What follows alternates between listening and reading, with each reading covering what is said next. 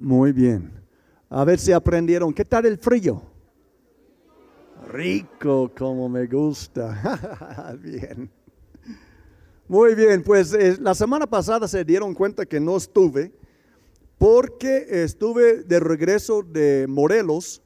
Eh, los pastores Antonio, Liz, un servidor, ah, fuimos a, asistir en una campaña evangelística y este, conocí por la primera vez eh, un señor que es una leyenda en, vida.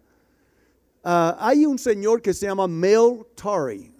Eh, cuando venga aquí le vamos a llamar el hermano Mel Tari, eh, fonéticamente en el español, pero él es de Indonesia. Mel Tari tiene 67, 76 años de edad, 76. Parece que tiene 60 pero él es un, hombre legendario. Y les voy a decir por qué. Cuando él tenía 19 años, Dios derramó, él vivía en una isla en Indonesia. Ni, tenían uvas, no tenían eh, jugo de uva o vino o nada por el estilo. Era muy remoto. Y el Señor envió un mover del Espíritu Santo. De tal manera, unos años después, él escribió un libro sobre esto que vamos a tener en venta en la librería. El libro se llama como Viento Recio. Eh, a grandes rasgos les voy a contar unos milagros que estoy leyendo su libro actualmente que este hermano ha visto. Él ha visto, él ha caminado sobre el agua, él ha visto los muertos levantados, él ha visto agua convertido en vino, él ha visto mm, gente, un, señor cayó muerto en la iglesia porque no quería confesar sus pecados.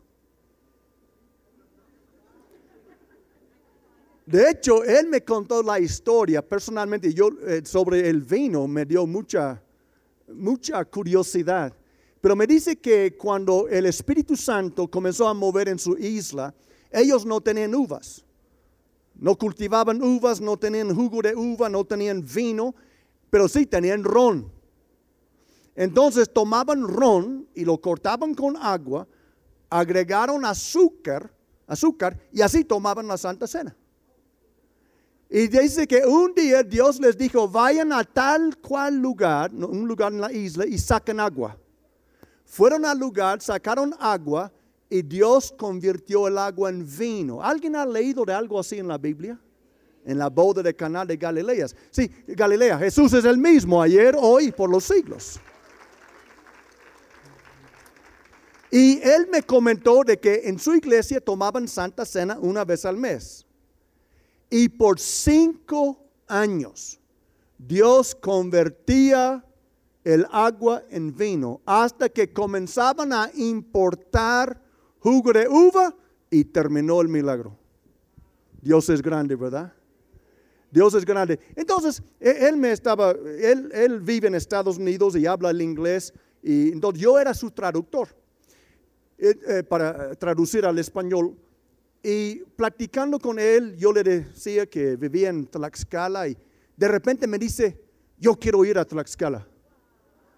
Y yo digo, pues claro, no sería un honor. De hecho, mi esposa ya me estaba, ¿cómo lo digo? Amonestando. Me decía vez tras vez, ustedes saben que una buena esposa es como Dios. Te ama y tiene un buen plan para tu vida. Amén, hermanos. Bien, entonces ella me decía, Randy, invita a alguien a venir a Tlaxcala a predicar. Sí, sí, sí, sí. Randy, no olvides, invita a alguien que venga a Tlaxcala. Y entonces yo pensaba, oh, ella va a estar contenta porque sí, agarré un pez grande. Él me dice, quiero ir a Tlaxcala. Y le digo, sí. Y yo quería contarle un poco de Tlaxcala. No me digas nada, ya tengo una palabra para ellos. Y, aleluya. Aunque sí, todavía le dije unas cosas. Le dije que, que, Tlaxcala es una tierra de guerreros. Le dije que Tlaxcala es una, una tierra nunca vencida. Sí, y, de hecho, yo, él comenzó, creo que a investigar porque me ha hecho una pregunta que me, me dio curiosidad. Y entonces, este, después me dijo, ay, Randy, perdóname, nunca me invito, pero yo siento que tengo que llegar a Tlaxcala. Amén. Él va a llegar en abril aquí a Tlaxcala. Amén. Amén. Va a llegar en abril, noches de gloria. Eh, primero Dios, ya tengo confirmado Carmen Gloria, Daniel Santos y Mel Tari para noches de gloria en abril. Amén. Prepárense, prepárense. Él, él se comunicó conmigo de que él siente que este, él siente que Dios va a, soltar algo cuando Él viene. E, es, es, el tiempo, es el tiempo del Señor para nosotros. Dios va a soltar algo. Ya llevamos, y no es casualidad, eh, eh, habiendo cumplido apenas 20 años, e, este hermano va por todo el mundo. De hecho, me dijo, ahorita voy a Polonia. Creo que se llama Polonia, ¿verdad? En el inglés, Polonia, en el español, perdón, eh, Polonia. Entonces va por todo el mundo. Él me contó otra historia mientras ando contando historias. Él me contó otra historia, se cayó mi abrigo. ¿Quién me puede agarrar esto? ¿Ah? Gracias. No vas a caer por el poder de Dios. Ok, ya está bien. No soy Meltari todavía. Este, ay, tan chistoso que olvidé lo que iba a decirles. ¿Ah?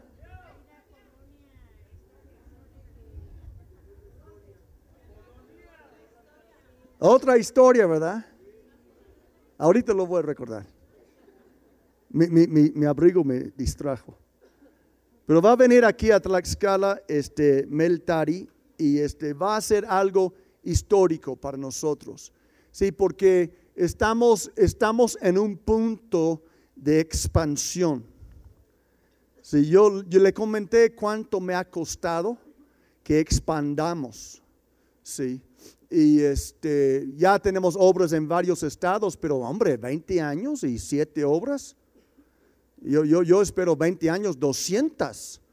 Sí, pero algo que se tiene que romper y, y, él, él va a traer una palabra de Dios y es un gran privilegio para nosotros. Ah, ya recuerdo la historia. Es un gran privilegio para nosotros recibir una persona de este peso. ¿Cuándo íbamos a tener alguien como él? Algunos de ustedes han escuchado de David Hogan. Yo sé que eh, Carol sabe quién es David Hogan. David Hogan es un gran apóstol en México. Ha levantado como 39 muertos. Imagínense, muertos. Y, este, y su ministerio, muchos muertos se han levantado. Él dice que cuando David Hogan recibió a Cristo hace muchos años, él solo quería leer la Biblia. Y un día baja a, su sala y está su sillón, el sillón de papá, y estaba un libro en su sillón. Y él agarra el libro molesto y dice a su esposa, ¿quién puso este libro en mi salón, en mi sillón? Ya le dije que solo quiere leer la Biblia. Yo no hice nada, la esposa dice. Bueno, y esto molesto lo pone en el librero. unos días pasan, no sé cuánto tiempo, baja y está el libro otra vez y se molesta y tiene una fogata, agarra el libro y lo tira a la fogata. entonces, a ver, ¿quién puso este libro en mi sillón? Unos días después pasa otra vez y ¿qué creen? Ya está el libro otra vez en su sillón. Y por fin le cae el 20. Yo creo que Dios quiere que yo lea este libro, aunque yo he dicho que solo voy a leer la Biblia. ¿Y qué creen que era el libro? Como viento recio de Meltari, que impactó el ministerio del apóstol uh, David Hogan. Entonces, no es cualquier hermano que Dios va a enviar aquí a nosotros, es una persona que Dios ha puesto en nuestro camino para ayudarnos a llegar al otro nivel. Amén. Amén. Yo no creo en casualidades. Yo creo en diosidencias. ¿Cuántos de ustedes, yo me imagino que algunos de ustedes, cuántos de ustedes sienten que su llegada aquí a Río no era casualidad, que algo divino estaba para moverles aquí a Río. ¿sí? Yo sé, yo sé que jamás estar aquí es una casualidad para mí. Sé que Dios me guió aquí. Dios nos guía de muchas maneras. A veces no nos damos cuenta cuando Dios nos está guiando. Y podemos pensar, ay, qué coincidencia. Pero he llegado a creer yo, esa es mi opinión, para mí no hay coincidencias. Porque mi vida es marcada por Dios, es planeado por Dios. De hecho, la Biblia dice que todos nuestros días están escritos en un libro antes que vivamos uno de ellos. Imagínense, si Dios tomó tanto cuidado para formarnos en el vientre de, nuestra madre, ¿cómo no nos va a, trazar un plan, un trayectorio para nuestras vidas? Pero aunque Dios nos pone delante de nosotros tanto oportunidades como eh, posibilidades, no quiere decir que no va a haber resistencia. ¿Cuántos me están entendiendo? ¿Están despiertos? Sí, porque, porque uno puede pensar, bueno, si Dios está guiando mi vida, todo va a ser fácil. No. Si Dios está guiando mi vida, el diablo no puede meterse conmigo. Pues tampoco. Es decir, que hay algo que se llama guerra espiritual. ¿Sí? Eh, ¿A, poco tú crees que si tú realmente llegaste aquí por la voluntad de Dios y estás permitiendo que Dios haga su voluntad en tu vida, ¿crees que el diablo te va a dejar en paz mientras tú vayas avanzando? No. Pero lo que sí puedes estar seguro, que siempre, siempre cada vez tú puedes tener la victoria si solo hagas lo que hoy les voy a enseñar. ¿Están listos para verlo? Amén. Vamos a verlo ahorita. Hoy les voy a leer una historia sobre el principio del ministerio del apóstol Pablo. El apóstol Pablo fue, era un hombre marcado por el Espíritu Santo. Era un hombre lleno del Espíritu Santo. Aún así, él tenía unas confrontaciones bien bravas con el diablo. Ya leímos hace poco la pitonisa, ¿recuerdan la brujita? Que andaba tras Pablo. Estos son siervos del Dios. Y Pablo se molestó, echó fuera el demonio y por su gran ministerio le pegan con varas y le meten en la cárcel. Pero sale victorioso, ¿verdad? Y gana el carcelero, gana su familia. Pero Pablo era un hombre lleno del Espíritu Santo y vamos a ver hoy que en su primer viaje misionero, Pablo se encuentra con un brujo, otro, no la misma, no, la señorita, un brujo hombre. Se encuentra con un hechicero. Y este hechicero quiere tú por tú con Pablo, él quiere estorbar su ministerio como algunos de ustedes tienen un brujo en su vida. No mires a nadie. Tienen un tipo así en tu vida. Pablo tenía uno. Y hay otro personaje en la historia que es un hombre inteligente, un hombre poderoso, que Dios quería salvar. Y a pesar de la molestia del hechicero, Pablo ganó el alma para Jesús de este gran hombre poderoso. Y hoy día hay evidencia en, en la isla de Chipre que este gobernador llegó a ser un cristiano con toda su casa. Lo que yo quiero preguntar, entonces, si es político, ¿es posible que un político sea salvo? Digan conmigo, ¿es posible que un político sea salvo? De hecho, cuando Jesús dijo, es muy difícil que un rico entre en el reino de los cielos, se echaron para atrás los apóstoles y Jesús dijo, bueno, para Dios todo es posible. Sí, pero es difícil. Sí, porque tienes que aprender a confiar en Dios y no en tu dinero. Tienes que aprender a confiar en Dios y no en tu palanca. Tienes que aprender a confiar en Dios y no en ti mismo. Porque nadie va a llegar al cielo por sus propios méritos. Vamos a llegar al cielo por haber confiado en aquel que resucitó. ¿Podemos darle gloria? Hechos capítulo 13. Vamos a proyectar el texto y vamos. Bernabé y Saulo. Saulo era el nombre del apóstol Pablo, pero es un nombre hebreo. Bernabé y Saulo, enviados por quién? ¿Por quién?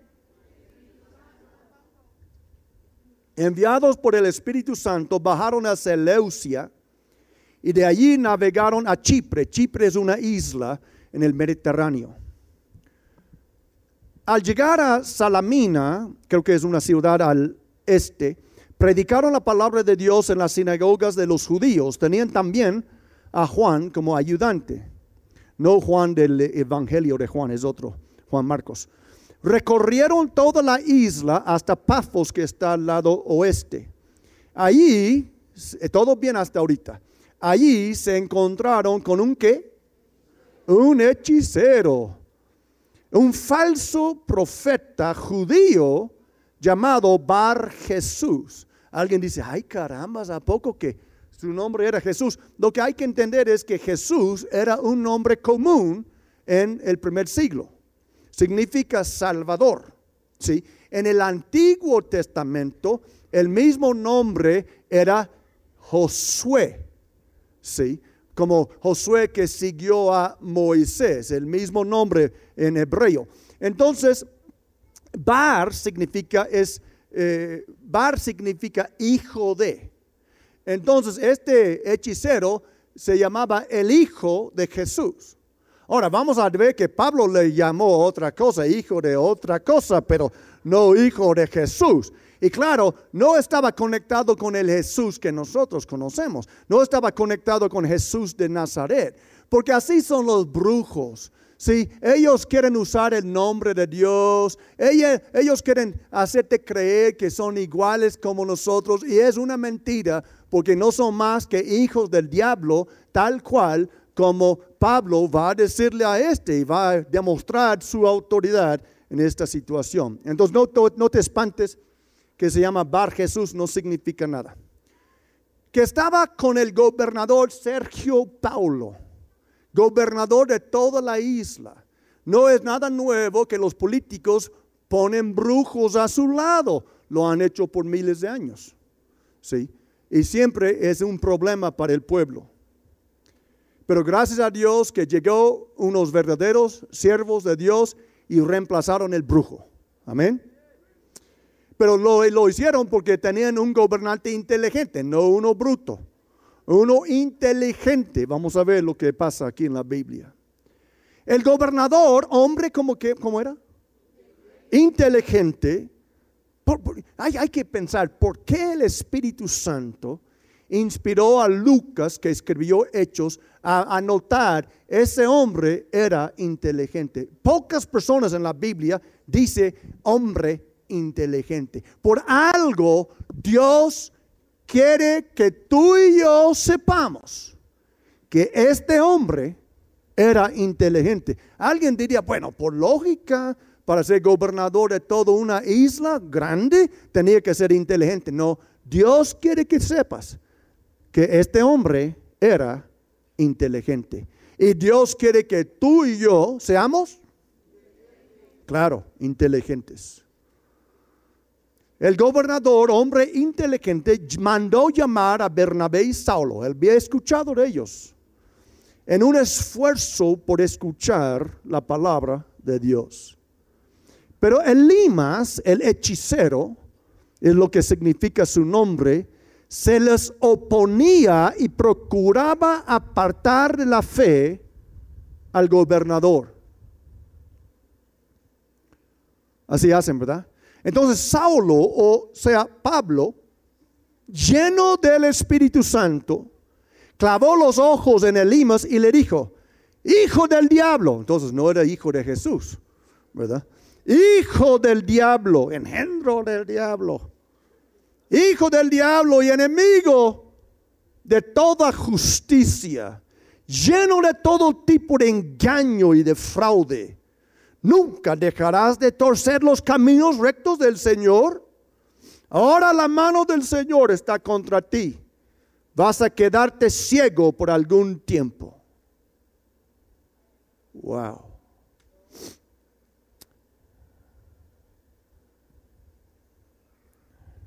Perdón, tengo algo malo aquí, come.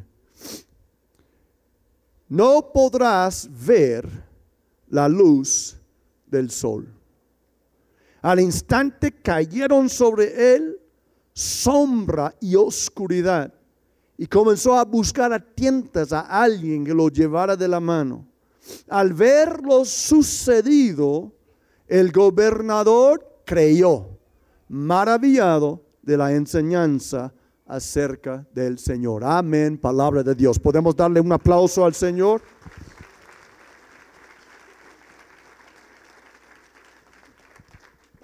Ok. ¿Qué podemos aprender de esto hoy? Vinieron aquí en el frío, con el viento, perdieron el... ¿Qué es que oye? La copa. No, no perdieron nada, pero ahí ven. ¿Qué, qué, qué podemos aprender de esto? E, e, y les voy a felicitar a todos ustedes. Es una decisión inteligente hacer un esfuerzo por escuchar la palabra del Señor. Pueden darle un aplauso a todos ustedes inteligentes. Estoy viendo gente inteligente. Gente inteligente, porque es por algo la Biblia dijo, Sergio Pablo era hombre inteligente. Y este hombre inteligente llamó a estos apóstoles a escuchar porque estaba haciendo un esfuerzo por escuchar la palabra de Dios. Y hoy es lo mismo, es de gente inteligente hacer un esfuerzo por escuchar la palabra de Dios. Fíjate que yo sé que no, Pablo mencionó en este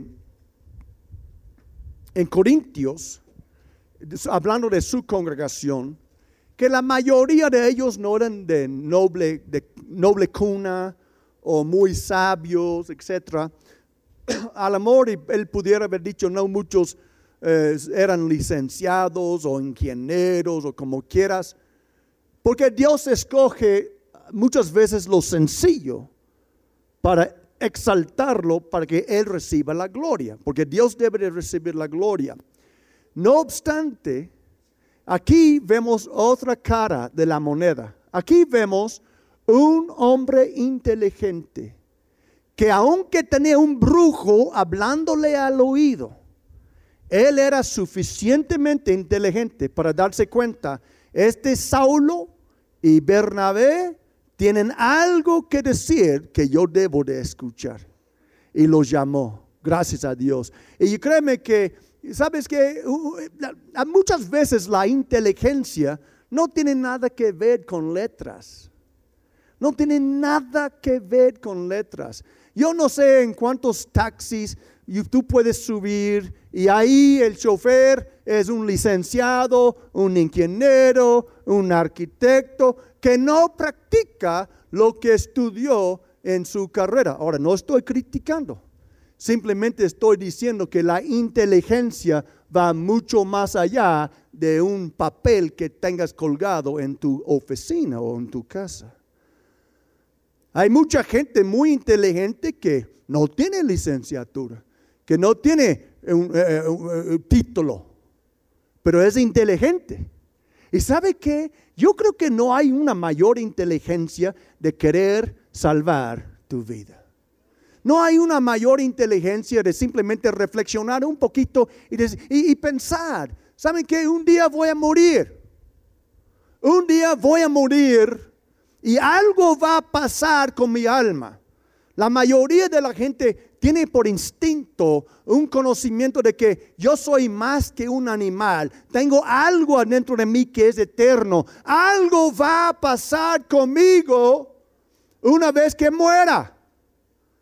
Sería inteligente que yo buscara la verdad en vez de escuchar un montón de brujos que me quieren aconsejar, ¿sí o no? Felicidades todos ustedes que vinieron porque quieren escuchar la palabra de Dios.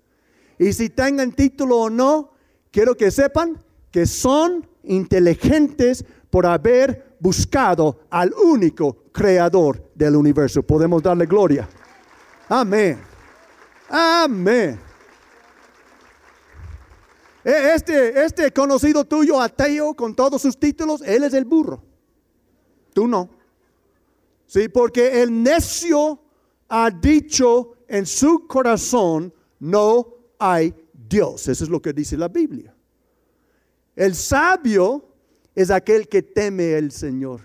La Biblia dice, el principio de la sabiduría es el temor al Señor.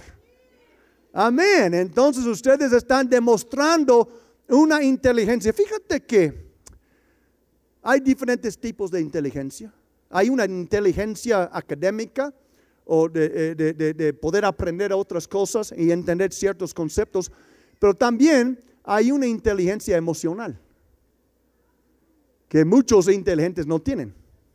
¿sí? Y yo creo que hay una inteligencia innata espiritual que el corazón. Hay un, hay un texto que dice, mi corazón me dice, busca a Dios y yo le buscaré. Amén. Amén. Este Sergio Paulo yo creo que escuchó su corazón. Algo en su corazón debiera haber dicho, estos hombres tienen algo que decir más importante que este hechicero que tienes atrás. Llámales y él los llamó. Y la Biblia dejó para toda la eternidad esta cualidad sobre Sergio Paulo, hombre inteligente. Digan conmigo, yo soy una persona inteligente porque busco la palabra de Dios. Amén, neta hermano. Esa es la neta.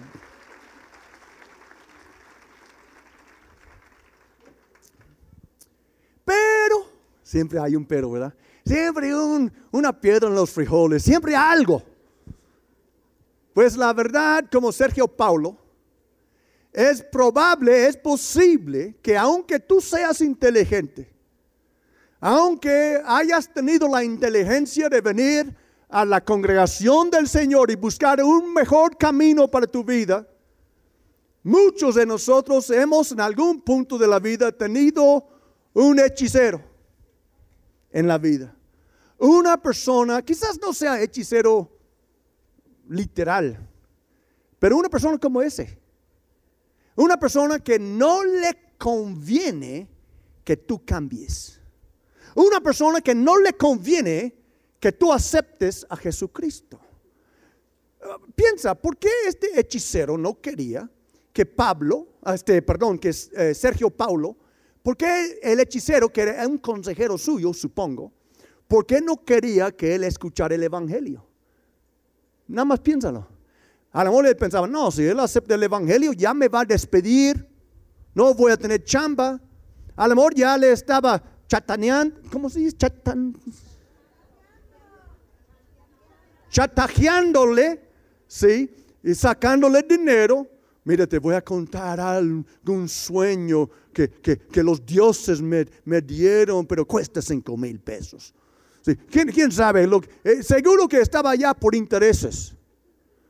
Y él debió haber pensado, estos hombres no cobran.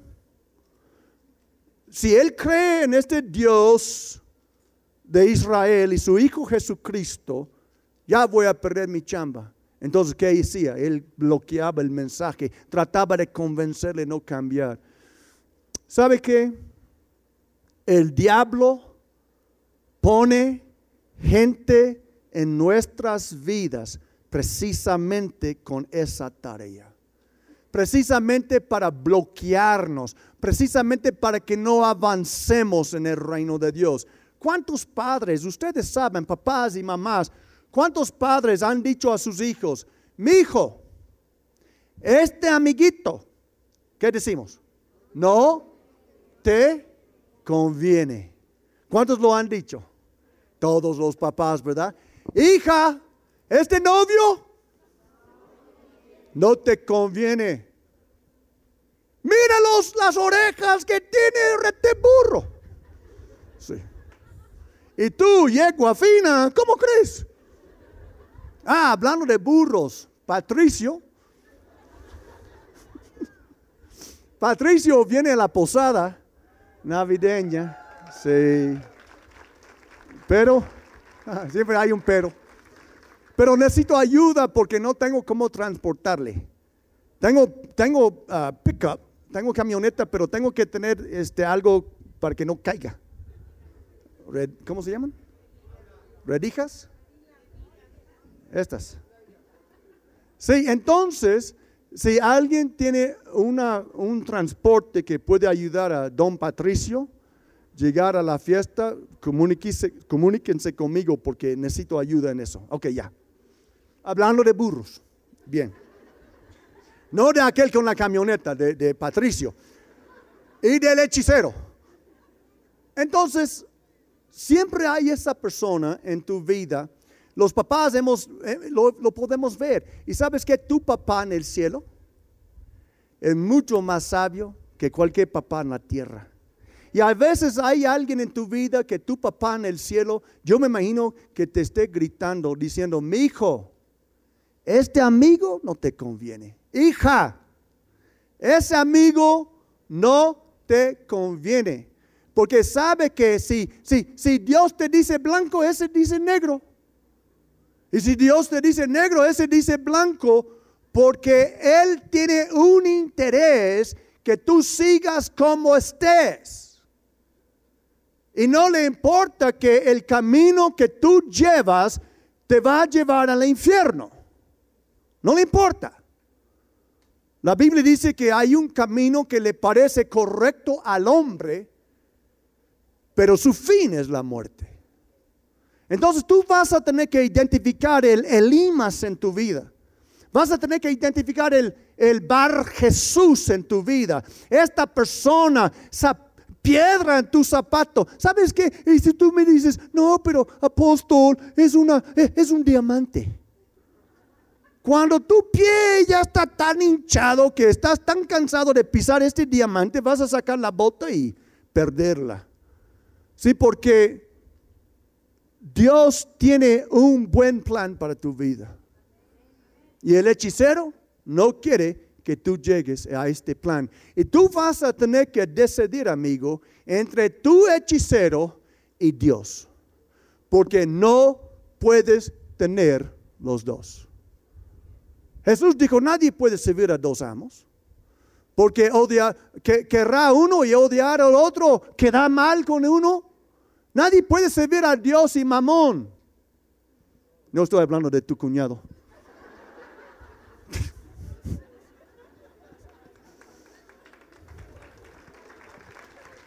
Ese mamón.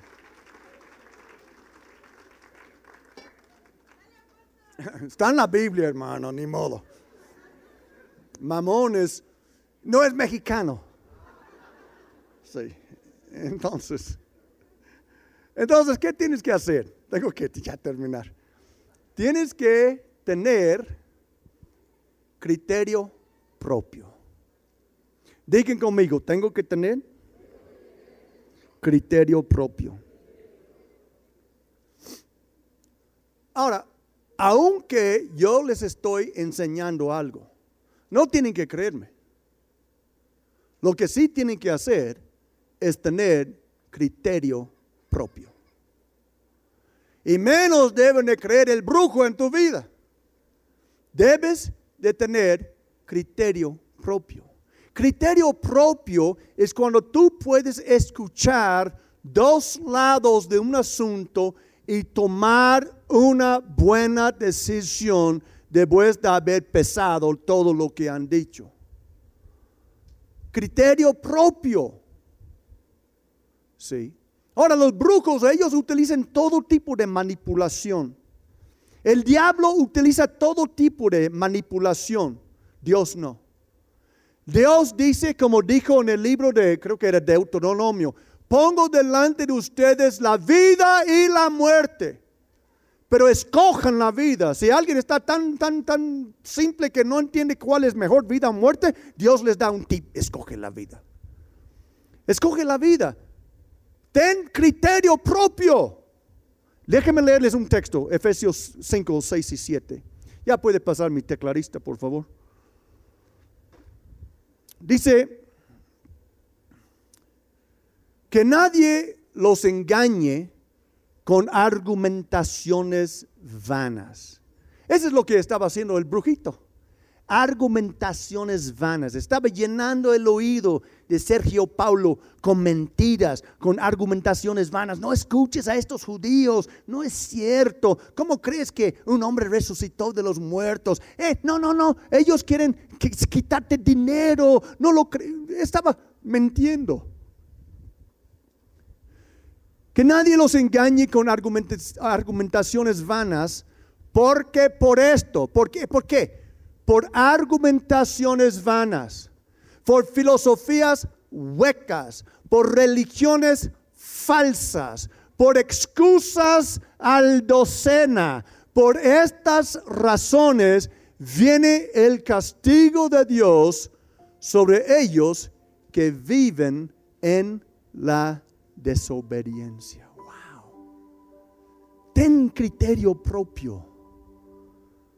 Nosotros como yo digo de, broma, pero es cierto, gracias a Dios y a Benito Juárez, ya estuvo con la Santa Inquisición. Gracias a Dios que nadie nos va a torturar en el sótano de una iglesia porque no somos católicos o porque hicimos algo que no les parece.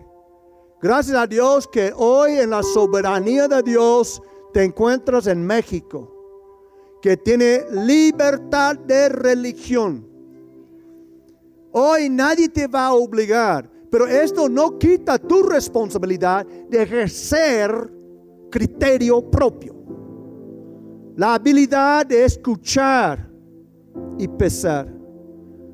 Sí, a mí no me, no, no me preocupa si me crean o no. Porque tengo bien claro algo. No soy yo quien convence el corazón de nadie.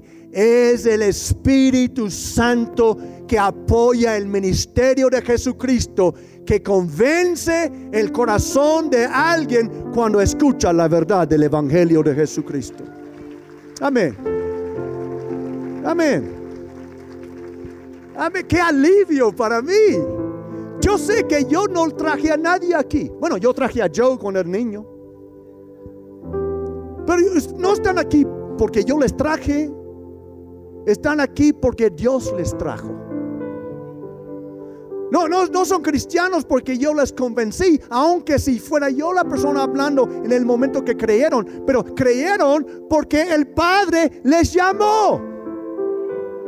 Y ustedes escucharon y el Espíritu de Dios les hizo creer en su corazón de lo que estaban escuchando era la verdad. Y por eso están aquí. Todavía tenían que usar su criterio. Nadie les obligó, nadie les engañó, nadie les prometió algo falso. Usaron porque son personas inteligentes. Usaron su propio criterio y Dios les convenció en el corazón. La mente y el corazón. La Biblia dice que debemos amar a Dios con toda nuestra mente, con toda nuestra alma, con todas nuestras fuerzas, con todo nuestro ser. Amén. Tengan dominio o criterio propio. Y termino con esto. De hecho, les invito a ponerse de pie si me pueden acompañar. Amén. Amén.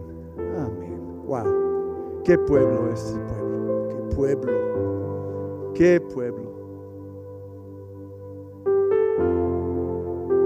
Algo que ha estado resonando en mi corazón recientemente de vez en cuando pienso, oh, un domingo, pienso, ah, hoy va a ser frío. Pero después pienso y le digo a veces a la pastora, le digo, nah, pero los trascaltecas son duros, aguantan. Amén. Ah, son un pueblo de destino. Son un pueblo de destino. Tlaxcala es el epicentro de la gloria de Dios para México en estos días que vienen. Amén, yo lo creo. Son un pueblo escogido por Dios.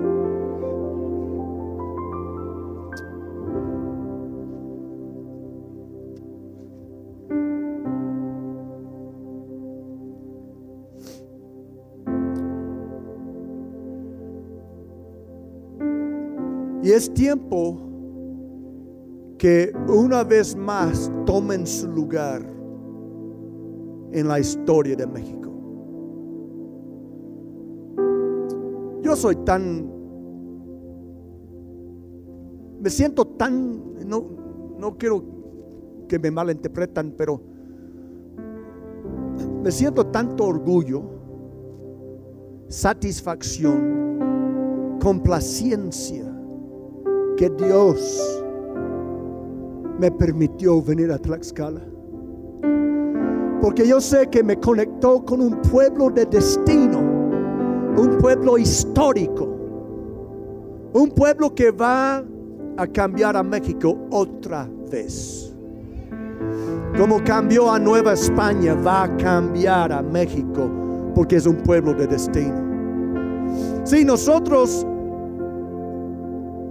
nosotros tenemos que usar o tener criterio propio porque a fin de cuentas seremos dueños de nuestras decisiones.